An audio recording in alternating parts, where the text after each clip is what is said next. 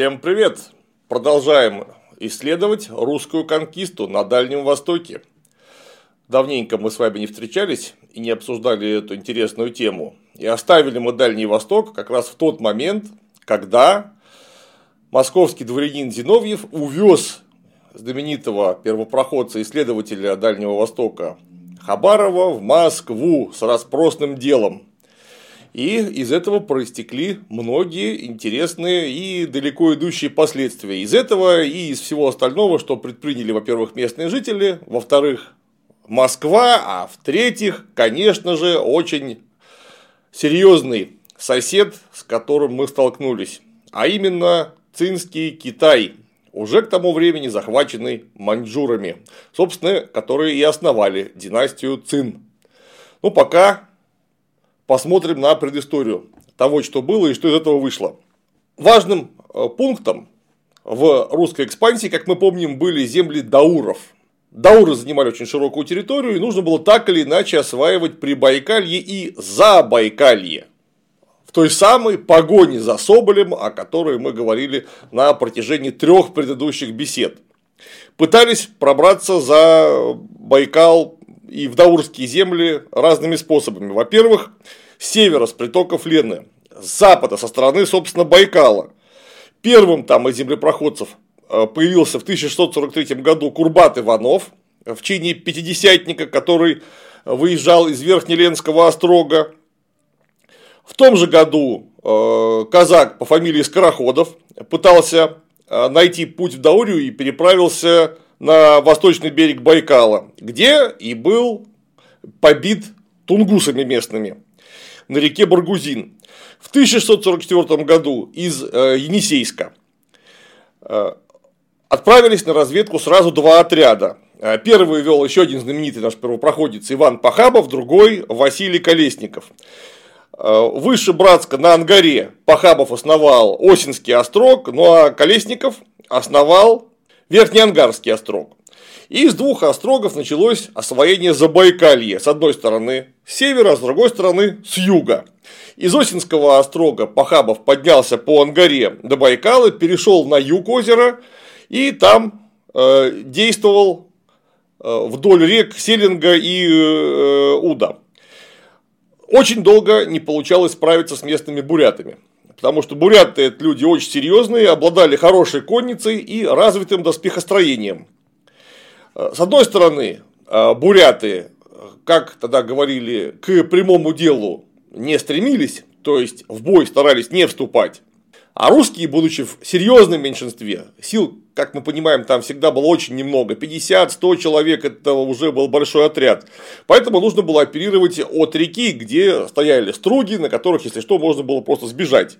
Но в конце концов, э, удалось взять бурятского князя Нарея в плен, ну а его э, родственники согласились платить ЕСАК, таким образом вступив, ну, по крайней мере, формально в русское подданство. Э, ну а зимой в отряд Пахабова прибыл гонец из отряда Колесникова, который послал несколько э, групп разведчиков для того, чтобы исследовать Забайкальские земли. И трое казаков добрались аж до Монголии. Как тогда говорили, Мунгальская земля. Монгольские правители, понятно, были не очень рады тому, что с бурятами такая история приключилась, ну просто потому, что считали бурят своими ясачниками, то есть это они должны были собирать с них ясак. Поэтому монголы казаков арестовали. И одного из них отправили как раз к Пахабову для того, чтобы разъяснить судьбу бурятского ясака. То есть они просто потребовали меха, который Пахабов взял с бурят, вернуть. Вот. Или двое других, оставшиеся в аманатах, то есть заложниках, двое других казаков будут э, убиты.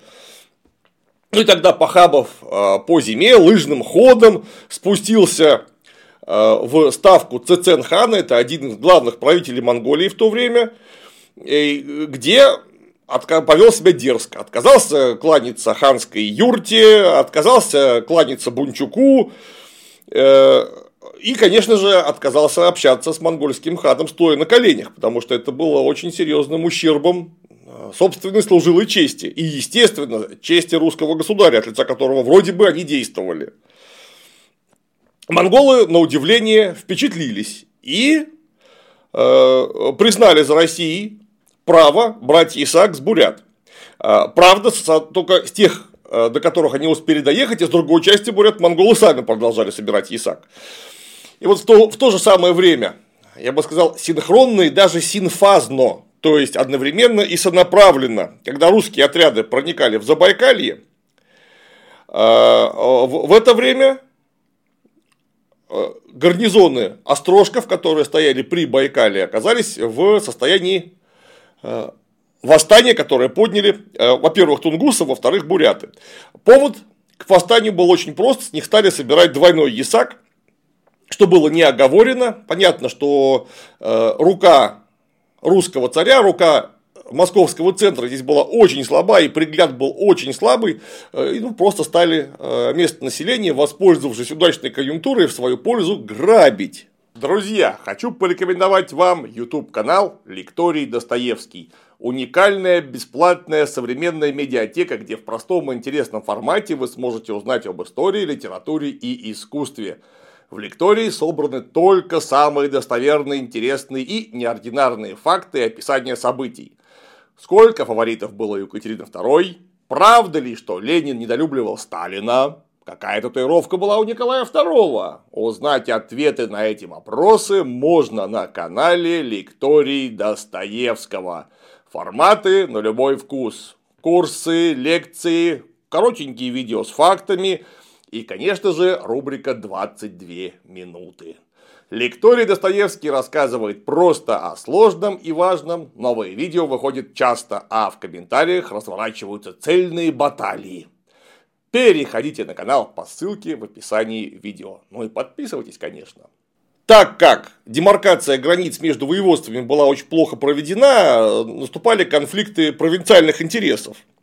То есть сборщики из Верхоленска брали Ясак, для того, чтобы отправлять в Якутский острог. При этом с Верхнеангарска э, приходили сборщики ясака из тех же самых ясачных людей, собирали э, ясак для того, чтобы отправлять в Енисейск. Ну и восстание было серьезное. Охватило э, очень большие земли, и в Осинском остроге Пахабов вынужден был оставить только 17 человек. При том, что они умудрялись отбиваться от восставших э, бурят целый год. Я не очень понимаю, как у них это получалось, но тут, конечно, э, только одно э, помогало. Тотальное превосходство в огнестрельном оружии, а буряты, да и все остальные огнестрельного оружия, прямо скажем, побаивались, потому что от него вдруг очень плохо спасали доспехи. При этом, рано или поздно у защитников должен был кончиться провиант, он, собственно, и кончился. И положение стало безнадежным. Тогда четыре казака взяли с собой единственную пушку, ну, чтобы не оставлять ее врагу, и смогли на э, струге прорваться в братский острог. Из-за этой же самой причины, то есть от хлебной скудости, как тогда говорили, был покинут и Верхнеангарский острог. И только тогда на помощь пришел отряд еще одного нашего великого а, первопроходца, нашего конкистадора русского Ивана Галкина. Причем в 1648 году Галкин основал э, в Забайкалье э, первый постоянный острог – Баргузин. И вот оттуда, оперируя э, от данной базы, русские разведки отправлялись в самые разные земли. Удалось узнать о дорогах, по которым можно было добраться, двигаясь по рекам из Байкала в Преамурье. И вот несколько разведчиков из Бургузина даже побывали на реке Шилки. Это, понятно, один из э, двух притоков э, Амура вместе с Аргунью. То есть дорога была э, разведана. И вот, собственно, проторенным-то путем пошел наш прославленный покоритель Якутии Петр Бекетов вместе с отрядом в 140 человек. Это по условиям данной местности считалась очень серьезная сила. Когда Бекетов поднимался по Ангаре, он дважды сталкивался с восставшими бурятами, но, тем не менее, отбиваясь из пищали и пушек, смогли парусным ходом прорваться в Байкал, где и встали на зимовку на южном берегу.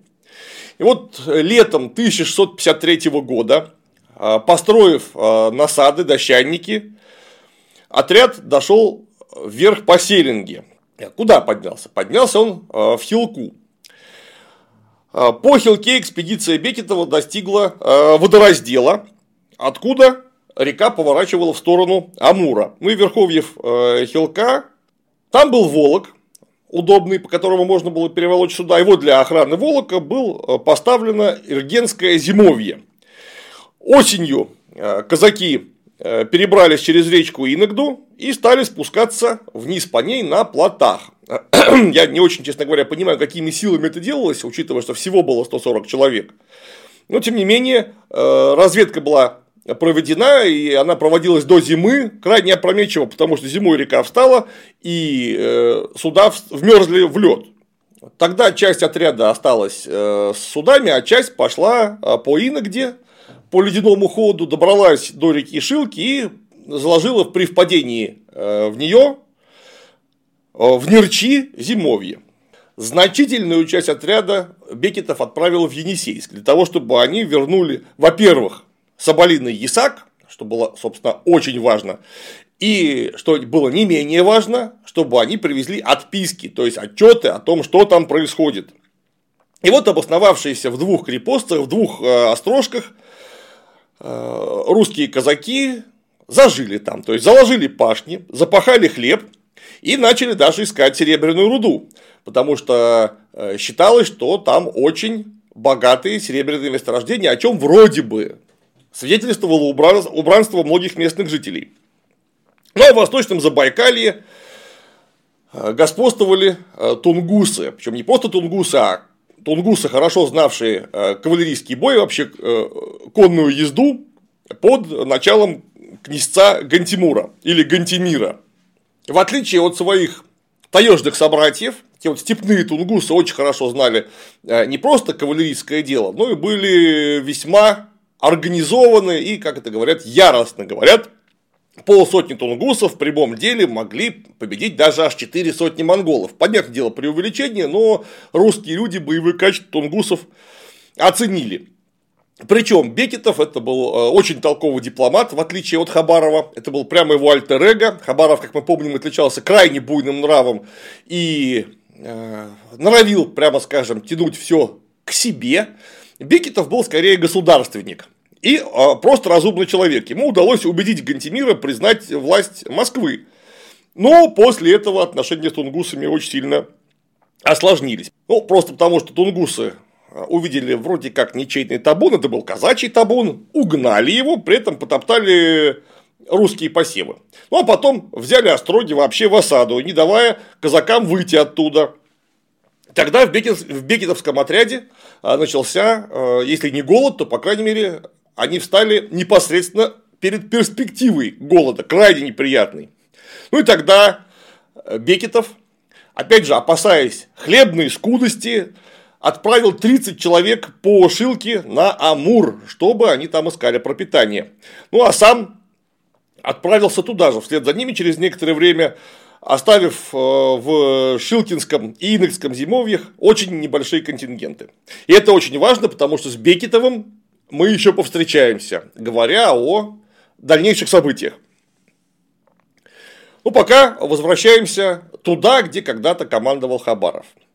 Хабарова увезли, причем увезли его, прямо скажем, э, со скандалом. Во-первых, был взят его толмач.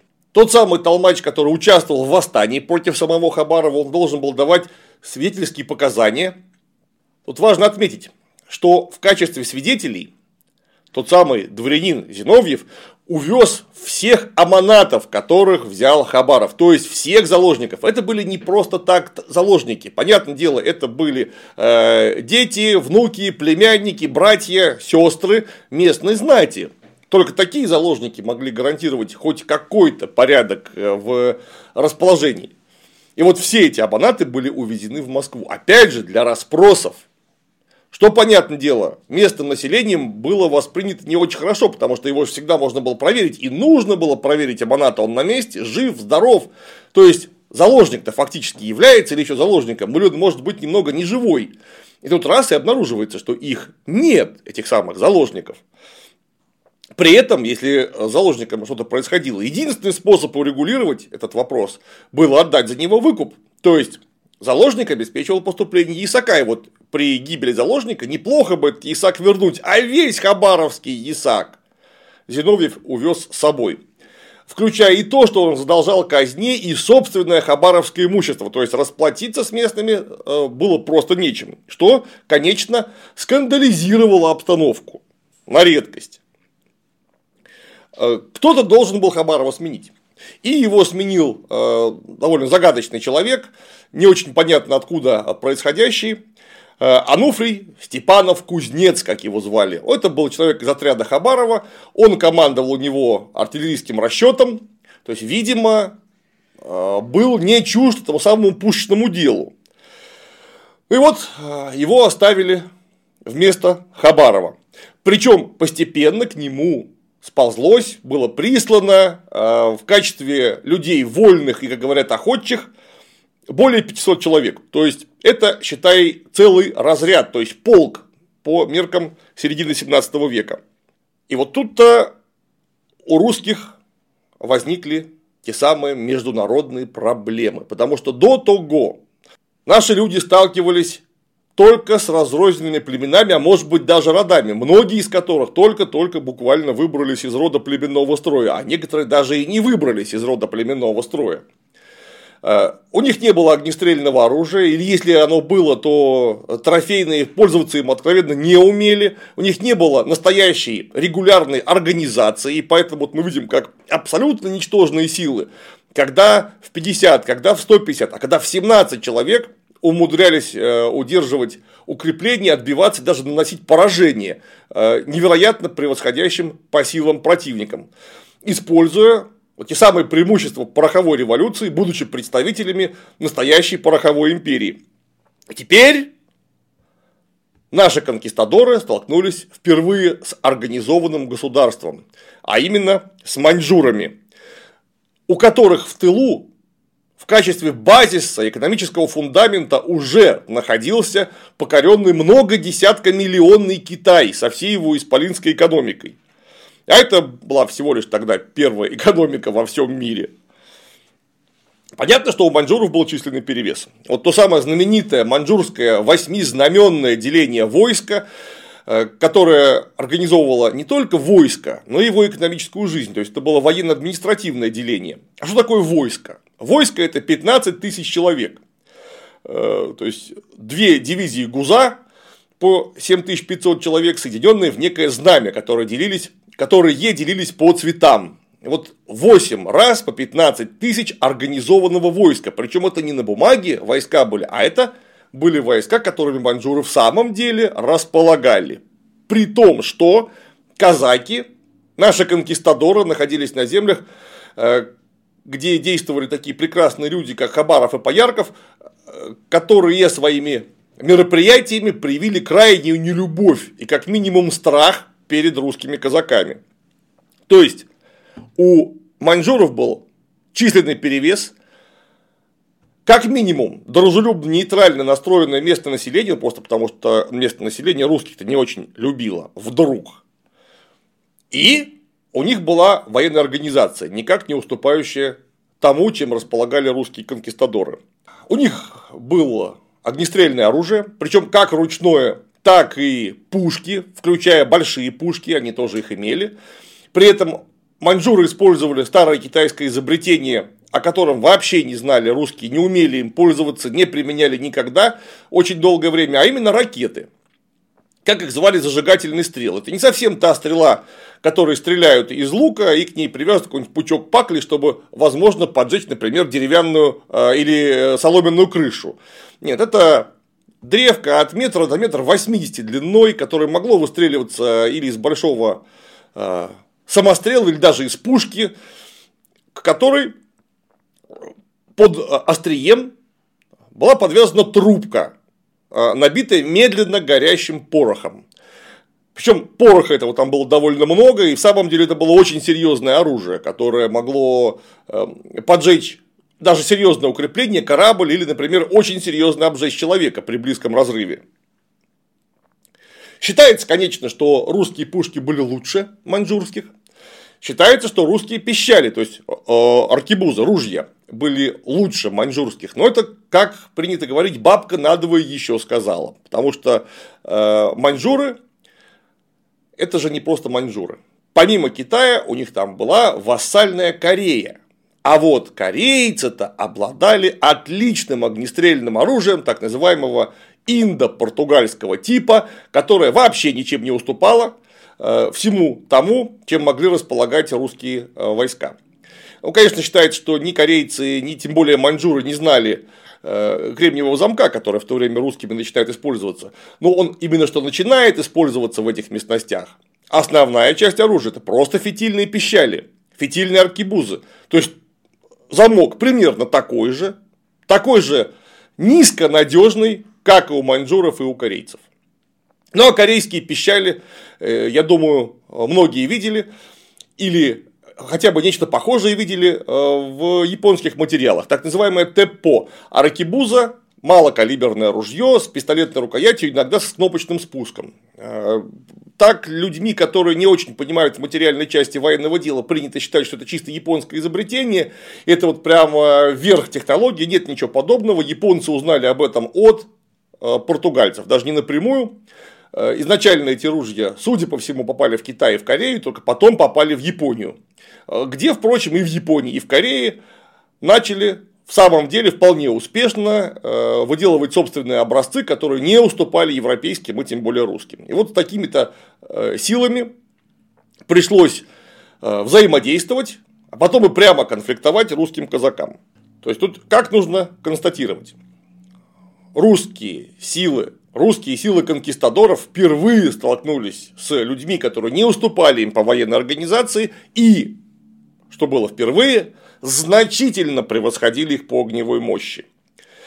То есть, если мы могли выставить, скажем, 10 пушек, то маньчжуры могли в то же самое место выставить 50 пушек. И вот вне зависимости от того, насколько наши пушки были лучше, э, такое огневое превосходство не могло не сыграть. Во-первых, во-вторых, наши острожки вдруг, опять же, перестали быть стопроцентной защитой. Потому что местное население очень плохо штурмовало, как мы видели, э, вот эту нашу древоземляную фортификацию. И деревянная стена, которая облита водой, промазана глиной, идеально защищала от стрел, ее в самом деле было очень тяжело поджечь. Но вот против пушек, даже легких пушек, не всякая деревянная стена могла помочь. То есть раньше можно было укрыться в Остроге, теперь Острог не являлся никакой гарантией. Более того, острожное строительство нужно было как-то менять. То, что строили наши люди на Дальнем Востоке, по своему техническому уровню очень мало отличалось от того, что строили, например, при князе Вещем Олеге в IX веке или в X веке при князе Владимире. А, Причем иногда еще и уступало тому, что строили в раннем средневековье, да просто потому, что раньше каких-то серьезных фортификаций возводить было не надо. Изначальным и постоянно употребляющимся типом острога был тыновый острог, то есть просто частокол, чего, повторюсь, вполне хватало против а, условно диких местных аборигенов, но было совершенно недостаточно против маньчжур. Кроме того, раньше мы э, тотально превосходили всех потенциальных неприятелей на воде. То есть наши струги это было настоящее чудо оружия. На них можно было совершить быстрый маневр, укрыться, неожиданно появиться там, где э, силы врага явно недостаточны, и с них можно было вести огневой бой, находясь в относительной безопасности. Маньчжуры отлично умели организовывать лодочную рать. И скоро они это покажут. При этом Маньчжуры очень плохо изначально понимали, с кем они столкнулись и какими силами располагают русские люди. Местные рассказывали про наших конкистадоров какие-то ужасы. Ну и маньчжуры, как люди практичные, если им поступали некие сведения, принимали эти сведения всерьез. И русских поначалу очень сильно опасались. И не решались нападать на русские отряды напрямую. А вот на что они решились. Маньчжуры повторяюсь, нормальное регулярное государство, которое приняло действовать регулярным способом. Во-первых, они наводили справки о том, с какими силами и с какими качественными силами им, возможно, предстоит столкнуться. Во-вторых, они послали туда очень испытанного человека э, по имени Шархут, это маньчжурский полководец из э, клана Гувалгия, племени Сувань, который прошел к тому времени буквально огонь, воду и медные трубы изначально его приписали к э, восьмому из э, того самого восьмизнаменного маньчжурского разряда, это так называемое синее знамя с каймой, то есть это синее знамя с золотым драконом, которое окружало красная кайма. В отличие от просто синего знамени, там все войско было разделено по цветам, было, например, красное знамя, красное знамя с каймой, желтое знамя, желтое знамя с каймой. Вот синее знамя с каймой, в составе которого в 1644 году Шархуд э, форсировал Великую Стену, вторгся в Китай, и он, собственно, был тем человеком, который возглавлял авангард, который штурмовал э, Пекин и успешно в него э, вошел. Именно он потом возглавлял преследование знаменитого китайского повстанца Ли Цзэчена, восстание которого окончательно добило династию Мин он же потом воевал против э, Южной Мины в Джиньцзене, Шандуне и Цзанси. То есть человек был чрезвычайно опытный в военном деле, во-первых, и во-вторых, в администрировании. Он э, стал заместителем э, командующего тем самым знаменем, синим знаменем с каймой. Ему был дарован титул Нань, ну это, возможно, на русский можно перевести как князь. И вот Шархудута поставили командовать Нингутой. Он был начальником гарнизона, начальником всех вооруженных сил. Вместе, по сути дела, это был губернатор. Но Нингута, собственно, это та самая местность, которая непосредственно соседствует с зоной действия и зоной интересов наших конкистадоров. И э, он повел дело с завидным регулярством. То есть напрямую воевать с русскими он пока опасался.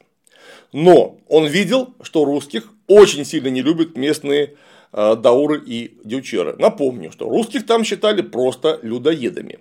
Почему? А, ну, во-первых, потому что а, Хабаров, прямо скажем, проявлял себя не лучшим образом с местным населением зачастую, и даже, как все видели, зачастую проявлял себя не лучшим образом с собственными подчиненными. Ну и, конечно, вот та самая печально известная экспедиция Пояркова, где во время зимнего голода дело дошло до людоедства. Вот это местные видели, знали и прям называли русских людоедами. Кстати говоря, э, в цинской пропаганде это дело э, очень хорошо использовали. Потому что китайцы, как мы понимаем, давным-давно владеют грамотой, знают, что такое пропаганда там, со времен еще какого-нибудь восточного Джоу. И они, просто узнав, что русских место населения называют как-то лучи, лычи, они взяли, подобрали нужные иероглифы, и у нас получилось, что русских зовут в официальной пропаганде лычи, то есть плотоядный демон. То есть, вот это было официальное название русских людей, которые использовали цинцы, кстати, с большим успехом.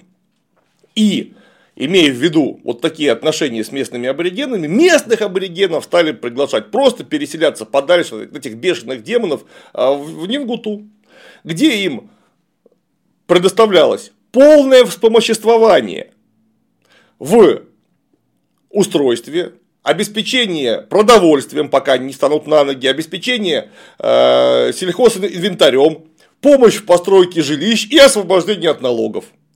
При этом их не оставляли какими-то дяурами, дючерами, э, неважно. Их записывали в маньчжуры. Ну, правда, как говорили, новые маньчжуры. Причем население, э, оказавшееся в Янгуте из-за налоговых послаблений прямо государственной помощи, очень неплохо зажило. И многие из них, э, вплоть до 19 века, э, прямо считали себя маньчжурами, брились по-маньчжурски, одевались по-маньчжурски, вот длинные косы маньчжурские заплетали. Таким образом, интегрировавшись в цинскую систему власти. Ну, из них же, собственно говоря, можно было набирать войска.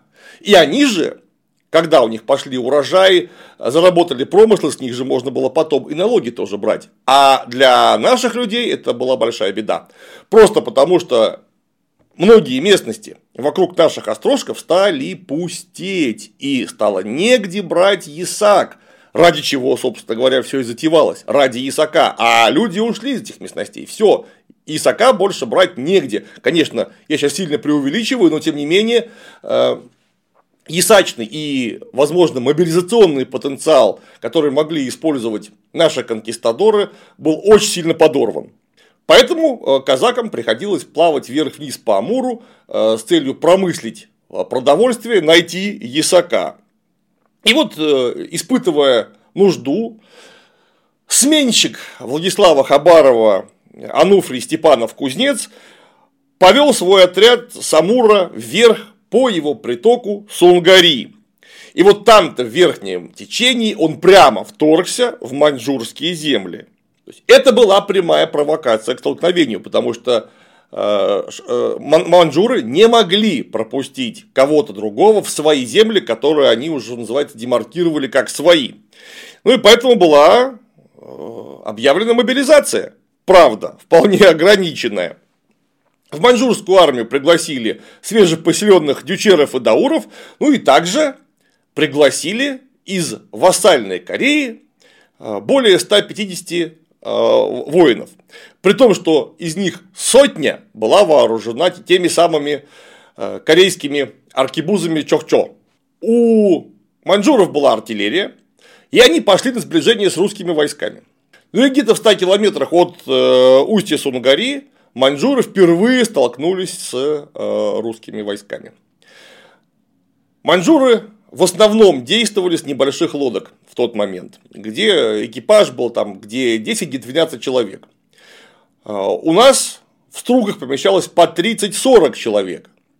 И они были просто элементарно больше и своими высокими бортами, мощными носами просто рассеивали маньчжурские лодки, ну а сверху били пушки и пищали.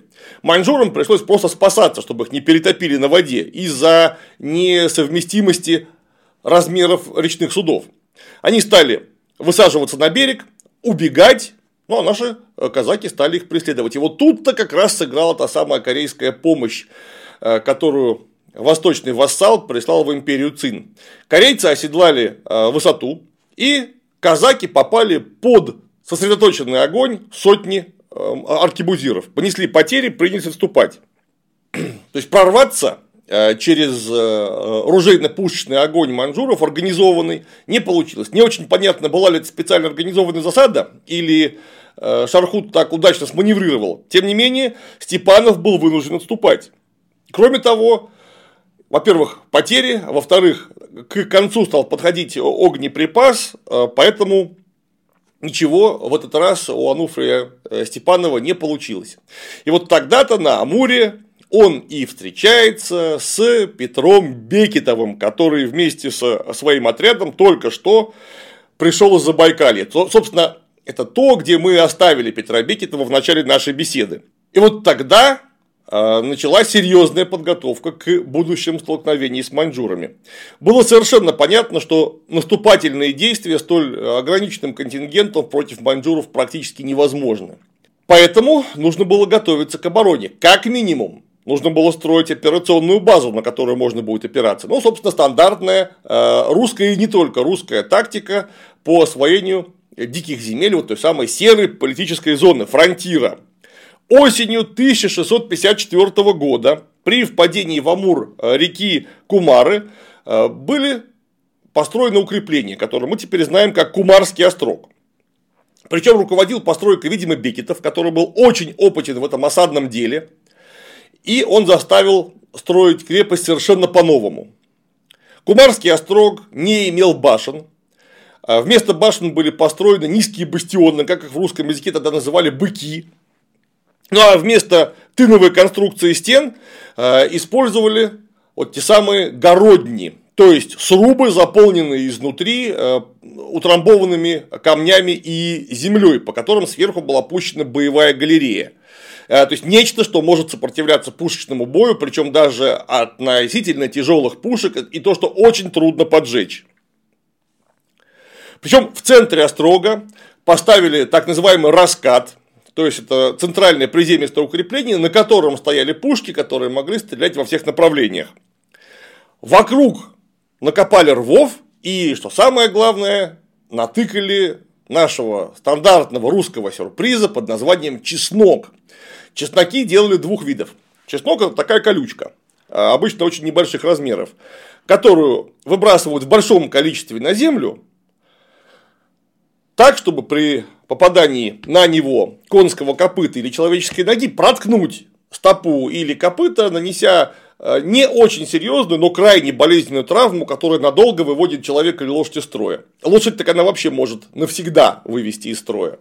Кто ее такую с покалеченной ногой будет лечить? Обычно чеснок это четыре острия, расставлены в разные стороны. На три острия чеснок опирается на землю, одним смотрит вверх. При наступании ногой или копытом на острие, во-первых, острие пробивает стопу, во-вторых, чеснок переворачивается и раздвигает раневой канал. Очень неприятная штука. И вот часть чесноков была сделана просто в виде деревянных колючек, но вот такие вот ямки хашимина были накопаны. Хотя, конечно, не какие-то не ямки, это просто вот в снег, это, повторяю, дело по зиме, это были набросаны э, чесноки. И их было неплохо видно, потому что маленький деревянный чеснок, маленькая деревянная колючка, это бессмысленно. Нужно делать большие. А вот рядом, в том числе из трофейных стрел, были организованы маленькие железные чесноки. И если большие чесноки э, наступающие могли легко увидеть и обойти их, то потом они попадали прямо на поле, усеянное буквально этими маленькими металлическими колючками или поставленными торчком стрелами. Ну и, конечно, что важно, Бекетов оказался очень предусмотрителен. И, я бы сказал, даже целеустремлен, несмотря на то, что была зима, Грунт буквально приходилось рубить топорами, растапливать кострами. Он умудрился докопаться до грунтовых вод, из которых организовал колодец с помпой, каковая выводила воду через деревянные каналы э, на э, стены. Так, чтобы если стены в самом деле загорятся, можно было организовать противопожарную борьбу. Вот тогда-то, обрадовавшись столь громкому успеху Шархуда, который просто выдавил русских из маньчжурских земель, из Пекина прислали императорского наместника Миняндали, который, как говорят, в наших отписках привел с собой войско в 10 тысяч человек при 15 пушках. Что кушали 10 тысяч человек во время марша туда, а, по пустынным, прямо скажем, местностям, по водоразделам, где невозможно было отфуржироваться по-человечески, я не знаю, поэтому в 10 тысяч я не верю, это что называется у страха глаза велики. Но даже если их было там 2-3 тысячи, это все равно гораздо больше, чем могли выставить вместе и э, Бекетов и Степанов, с учетом э, Бекет, Бекетовского отряда примерно в 30 человек. Ну и, конечно, маньчжуров усилили и монголы, и дауры, и дючеры, и тунгусы, собственно, все, кто был недоволен русским присутствием. И вот 13 а, марта вражеская сила подошла к Кумарскому острогу. 13 марта 1655 года. Были захвачены 20 казаков, которые э, находились вне острога с целью заготовки дров, их э, схватили и перебили. Причем перебили так, чтобы было видно из острога. Э, с неким намеком, что с вами будет ровно то же самое. Тут, конечно, немножко не угадали с менталитетом этих самых людей, которые завоевывали Дальний Восток, потому что они от такого не перепугались, а наоборот впали в боевую ярость. И вот в Остроге заперлось 510 человек, с тремя пушками, причем одна пушка была большая и две малые полковые, которые стреляли э, двухфунтовыми ядрами. Маньчжуры не стали идти на приступ, видя, что очень серьезное укрепление, несмотря на небольшие размеры и гарнизон, и неделю готовились строя осадное укрепление, э, собирая осадные э, машины. И вот 20 марта вражеская а, батарея а, начала обстрел. С этим обстрелом не очень ясно, потому что где это происходило, более-менее известно. Самого Кумарского острога нет, от него не осталось буквально ничего, но вот утес, на котором стояла батарея, вполне сохранился, и место, где находился Кумарский острог, более-менее известно. Так вот, от утеса до острога метров 800-900, а то и весь километр пушки, которыми пользовались манжуры, э, стреляли полуторафунтовыми ядрами, ну или около того. Но она настолько легкая пушка, причем пушка очень примитивная, э, или вообще не добьет на такую дистанцию, или добьет крайне неприцельно. То есть, несмотря на превосходство в артиллерии, ну, возможно, в самом деле было 15 орудий, тут нет ничего невозможного, все эти ядра э, серьезному укреплению, которое было построено усилиями Бекетова, это был как комариный укус. Тем не менее, используя орудийное прикрытие, манжуры стали подводить укрепления ближе и построили ближайшие, как бы сказали мы, траншеи в 150 э, метрах от крепости. Ну и вот тогда э, начали стрелять уже из аркибуз и пускать зажигательные стрелы, которые, впрочем, против срубного укрепления не сработали. 24 марта маньчжурский как бы сказали мы, воевода решился на прямое дело и пошел в Навальный приступ. Однако задавить валом защитников Кумарского острога не вышло. Несмотря на то, что Маньчжуры использовали вполне продвинутую осадную тактику. Они использовали подвижные мантилеты на колесах, то есть большие, обтянутые сырыми шкурами щиты, которые невозможно поджечь, и даже пуля из ручного огнестрельного оружия их не вдруг берет. За этими э, щитами несли э, примет, то есть э, лестницы, багры, чтобы можно было забираться на стены. За ними располагались, понятное дело, стрелки. И тогда сработала хитрость с тем самым чесноком. Если деревянный чеснок был хорошо виден в силу своих крупных размеров, его или обходили, или накрывали вязанками хвороста, специальными деревянными щитками, легко через него перебирались, просто убирали с дороги, то вот железного чеснока в снегу видно не было. На него стали наступать и ранить себе ноги пешие штурмующие силы. При том, что казаки-то знали, где раскидан чеснок, а вот маньчжуры не знали. Они, да, они дошли до стены, завязалась перестрелка, но маньчжуры были вынуждены сгрудиться там, где, как они думали, нет чеснока, и тогда русские пошли на вылазку, точно зная э, проходы, свободные от собственных сюрпризов. И вот при помощи контратаки на вылазке побили многих маньчжур, захватили две легкие пушки, которые э, везли с собой для обстрела стен в упор, и отбросили осаждающих. Впрочем, полностью снять осаду не получалось. Обстрелы вообще орудийная перестрелка не прекращалась. И 4 апреля Миняндали вынужден был снять осаду, опять же, из-за хлебной скудости. Поэтому-то, собственно, я и говорю, вряд ли их там было 10 тысяч человек. Я просто в это не могу поверить, потому что, вот посмотрите, он там с 20 марта по 4 апреля еле смог усидеть. Это значит, что у него были большие проблемы с провиантом, а значит, 10 тысяч человек там просто никак не могло быть. Э, в отписке Ануфрия Степанова сказано, что страх Божий они изведали. То есть все сбежали, более того, многие побросали себя доспехи, многие доспехи утопили э, в реке, многие побросали в костры, чтобы их сжечь. Ну, доспех, понятно, это куяк, так называемый, или говоря по-европейски, бригандина, то есть матерчатая куртка с укрепленными с изнанки металлическими пластинами. Понятно, что в костре такое сгорает. По крайней мере, основа сгорает и распадается э, на э, запчасти. После этого невозможно использовать. Ну и все разбежались нам достался богатый, очень богатый трофей. Напомню, что русские казаки весьма охотно использовали э, местные достижения доспехостроения. Как, э, во-первых, бесплатные, а во-вторых, крайне соответствующие местному климату и вообще местным условиям. То есть русский казак в э, бурятском или тунгусском куяке обвешанный бандольерами для аркебузной стрельбы, собственно, с русской пищалью, это было совершенно нормальное явление в той местности, что было совершенно невозможно в то же самое время в европейской части, где как раз сейчас разворачивается война 1654-1667 годов, начавшаяся с знаменитой Переславской Рады, ну и так далее, э, вплоть до э, перемирия, которое было заключено в 1667 году. Кстати, очень интересно, Кумарский острог и эпопея с его обороной – это ровно один из двух моментов с покорения Сибири и Дальнего Востока, который сохранился в русском фольклоре. Первый, понятное дело, это поход Ермака, про который пели песни еще в XIX веке. Ну а второй – это Кумарский острог. Вот в Осибирской, в Украине, в Удаурской стороне такая даже песня сохранилась, в XVIII веке была записана. То есть отбиться от маньчжур удалось, что, кстати, сыграло потом для нас не самую хорошую службу, потому что Бенен Дали вынужден был удалиться э, из э, веренных ему пределов. А вот знающий человек, Нань Шархуд, остался.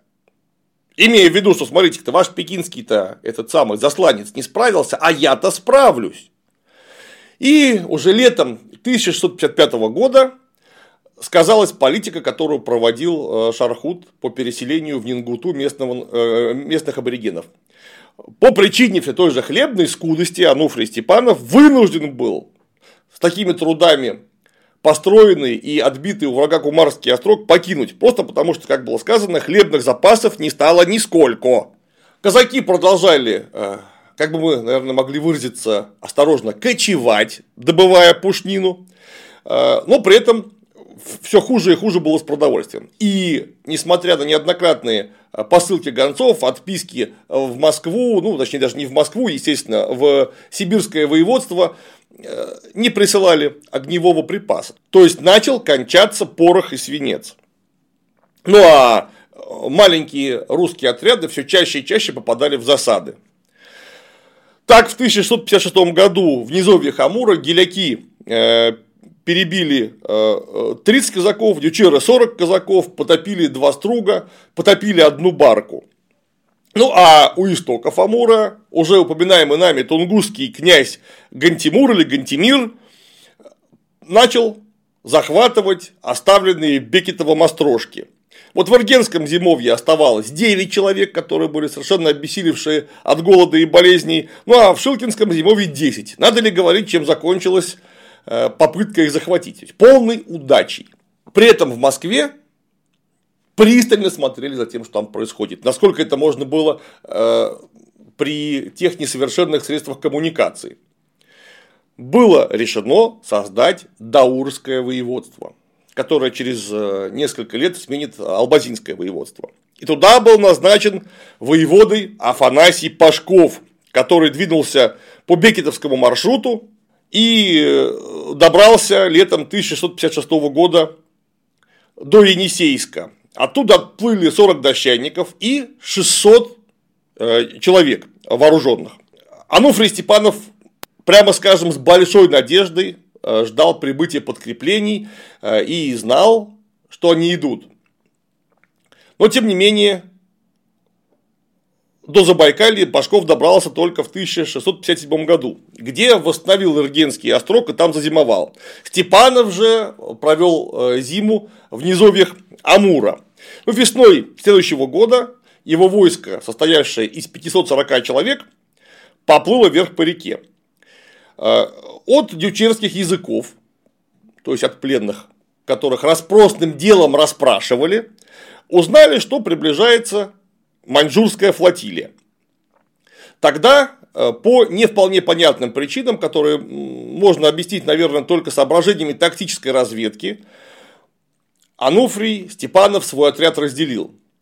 Вперед послали на легких судах передовой отряд э, в 180 человек, который возглавлял служилый человек Клим Иванов. Вот этот отряд неприятеля просто не нашел и поэтому не смог доложить Степанову, что, собственно говоря, его ожидает. Они разминулись на Сунгари с э, маньчжурами. Это было очень легко, потому что это не просто река, это масса островков, протоков, которые то затапливаются, то наоборот разливаются, э, масса тростника, ивника, это, собственно, очень сложное для наблюдения местность. Опять же, там наступали не какие-то гигантские дивизии, а вполне ограниченные контингенты. Можно было не заметить. Вот так у Клима Иванова и не получилось. А Степанов остался с очень ослабленным отрядом. Впереди же его ждали серьезные неприятности. У него осталось 360 человек буквально. Ну а маньчжуры не дремали все это время. Потому что, повторюсь, Нань Шархуда был человек крайне толковый, очень опытный и пожилой, видевший жизнь с ее самой неприглядной стороны. Он отлично помнил, что произошло во время сражения а, на Сунгари, когда его э, легкие лодки едва не были перетоплены русскими стругами. Он построил новые суда, которые по размеру не уступали ничуть а, нашим дощанникам. Из Пекина были выписаны 50 пушек вместе с канонирами, по два канонира на каждую, то есть уже 100 человек и 50 орудий. Причем было построено 47 больших судов и 12 вспомогательных. Легко видеть, что на каждый э, борт была установлена минимум одна пушка из Китая, и туда же прислали корейское подкрепление. Причем на этот раз оно было заметно больше. До 300 человек, из них 200 человек с огненным боем, во главе с корейским генералом э, Сунь Ну который оставил интереснейший дневник по этому поводу. Он был в 1979 году обнаружен и ныне переведен на русский язык. Э, о столкновении, в том числе э, с русскими людьми и вообще об этом походе. Общая численность войска превышала 2000 человек. То есть там было где-то там до 2500 человек. Правда, только 1400 из них это были, собственно, воинские люди, все остальное обслуга, что, согласимся, э, тоже очень немаловажно, потому что никогда такого не бывает, чтобы нормально действующее войско состояло из одних только комбатантов. Ну и, конечно, э, маньчжуры оповестили о скорой войне все местные племена, которые буквально встали на низком старте, чтобы э, поживиться в случае маньчжурской победы. Собственных солдат Шархуда тоже тренировал. Во-первых, он заставил корейцев взять в обучение 100 бойцов, которые могли бы стрелять из, огне... из ручного огнестрельного оружия. Отлично понимая, что без э, тотального превосходства в этой силовой компоненте с русскими казаками будет не справиться.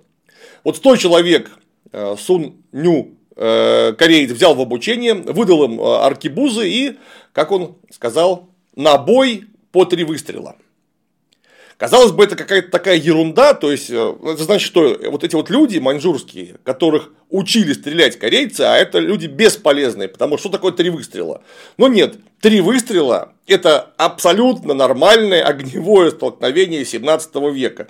У нас в росписях полковой службы э, считалось, что 5-6 выстрелов – это вот максимум, что может быть во время одного э, боестолкновения. То есть, когда у нас стрельцы носили по 10-12 э, бандольеров, ну, то есть, это зарядцы, в которых э, положена пуля и необходимая пороховая навеска. Вот 12 это просто в два раза больше, чем нужно. Три выстрела, согласимся, конечно, это не 5-6, но все равно вполне для 17 века представимый огневой наряд. И вот утром 30 июня 1658 года маньчжурская речная флотилия из 47 крупных и 12 вспомогательных кораблей вышла из устья Сунгари в Амур и двинула, э, и э, там встретила войско Ануфрия Степанова, которое шло всего на 11 стругах. Причем наши струги, дощанники, это тоже было интереснейшее сооружение. Не сохранилось, насколько я знаю, ни одного их аутентичного изображения, но они, судя по всему, были очень похожи на торговые суда, которые по Лене и Амуру двигались еще в 19 веке. Вот их-то фотографии есть. Это довольно неуклюжее, очень развалистое, широкое судно с настоящим домиком сверху. Причем домик этот построен не из досок, а из бревен, которые, ко всему прочему, обмазывали глиной. Такая получалась речная передвижная крепость. Крайне неуклюжая, но очень трудно уязвимая. Тем не менее, 11 кораблей против 47 и 50 пушек.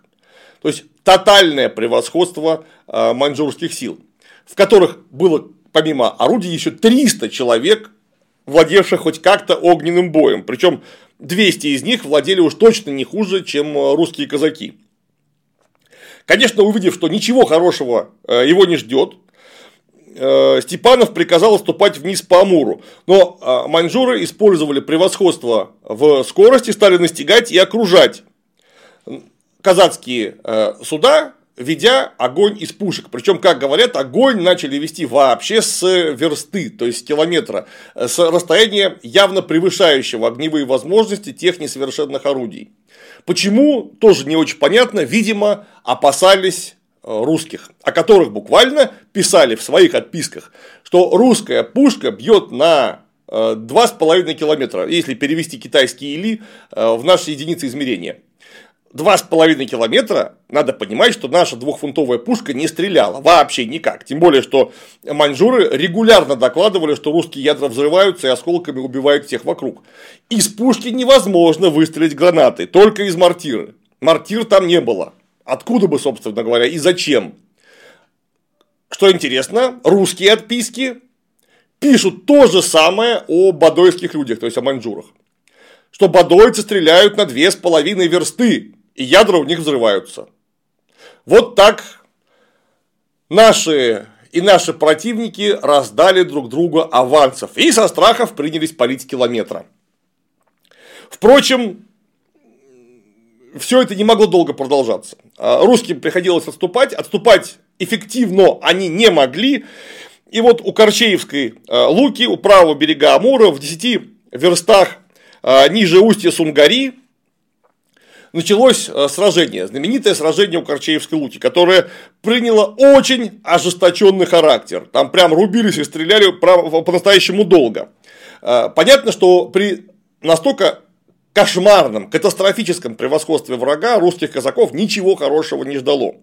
И тогда, видя, что огонь с русских насадов слабеет, Шархут приказал идти на сближение и идти на абордаж. Причем э, он точно знал от местных дючеров и э, дауров, что у русских очень много соболя. Да, конечно, хлеба у них было немного, но вот соболей они набрали преизрядное количество. Шархут намеревался всю эту казну забрать себе. Соболь, напомню, это что-то около золота по тем временам. Поэтому Жечь и топить русские суда он не приказал, он приказал именно абордаж. И вот когда э, маньчжурские суда приблизились вплотную, повторюсь, их очень много, разом подойти они не в состоянии, они стали э, скучиваться, толпиться, и вот тогда-то э, из трюмов выскочили казаки, поголовно вооруженные огнестрельным оружием, и принялись буквально выкашивать маньчжуров на палубах их лодок. Там разом погибло что-то около 100 человек маньчжуров. Э, но вот тут надо сказать, что выучка и муштра, который подвергал Шархут э, э, своих людей, сказалось. Они смогли отступить. То есть на какой-то момент могло показаться, что казакам удастся выйти сухими из воды и в этот раз, но нет. Маньчжурские лодки отошли, не стали уходить далеко, уже точно видя, что 6 э, пушек, которые были изначально русских, возможно, и, и работают-то не все, а в ручном огнестрельном оружии и, и в пушках превосходство просто тотальное, отошли на среднюю дистанцию, приняли стрелять и, что самое главное, пускать зажигательные стрелы, которые на таком расстоянии и в такой концентрации начали э, зажигать даже вот эти вот э, модернизированные русские дощаники с э, маленькими блокгаузами на палубах. Начался разгром. Казаки принялись разбегаться. Многие попытались э, убежать через лес, где их, конечно, похватали э, местные дауры. 200 с лишним человек смогли уйти, не считая отряда Клима Иванова. Четыре судна были взяты на абордаж, сожжено семь русских судов, и был взят очень большой полон. Причем, куда делся сам Ануфрий Степанов, не очень ясно. Его даже обвиняли в том, что он отказался от сражений, перебежал к врагу, сдался, но его в числе пленных не описано. А описаны только люди, которыми он командовал. Более того, он исчезает из всех отписок и разрядов. Скорее всего, он погиб. При этом э, три десятка казаков смогли э, убежать и спрятаться в тайге. Ночью они пробрались к маньчжурскому лагерю, сняли часовых, захватили одно собственное судно, так называемое Спасское, где была передвижная церковь. Судно выбрали не случайно, потому что там были святые иконы. Э, и э, ушли вверх по Амуру. Их пытались преследовать, но ночью они смогли потеряться. Маньчжуры понесли довольно серьезные потери, до 90 убитых и до 200 э, раненых. Таким образом, отряд Ануфрия Степанова был как организованная сила уничтожен. Э, вместе с отрядом Клима Иванова, который в сражении просто не участвовал, э, на Амуре осталось всего 275 казаков. И на следующий 1659 год они пытались добраться до воевода Пашкова. Однако, вот тут полное непонимание. Они увидели, что по Амуру плывут э, бревна. Как это говорят, городовой, острожный и башенный лес. Понятно, что взяться этот лес случайно не мог, что это мог спустить только Пашков. Почему-то решили, что воевода погиб, потеряли надежду на спасение, разделились несколько отрядов и вообще покинули Преамурье. Но Пашков-то отнюдь не погибал, он в самом деле спускал бревна по Амуру э, для того, чтобы поставить деревянную крепость на Иногде. Э, там ее собрали, пронумеровали срубы и потом, э, лоскотав, сплавили пошилки э, и на месте с сожженным тунгусами Шилкинским острогом основали Нерчинск.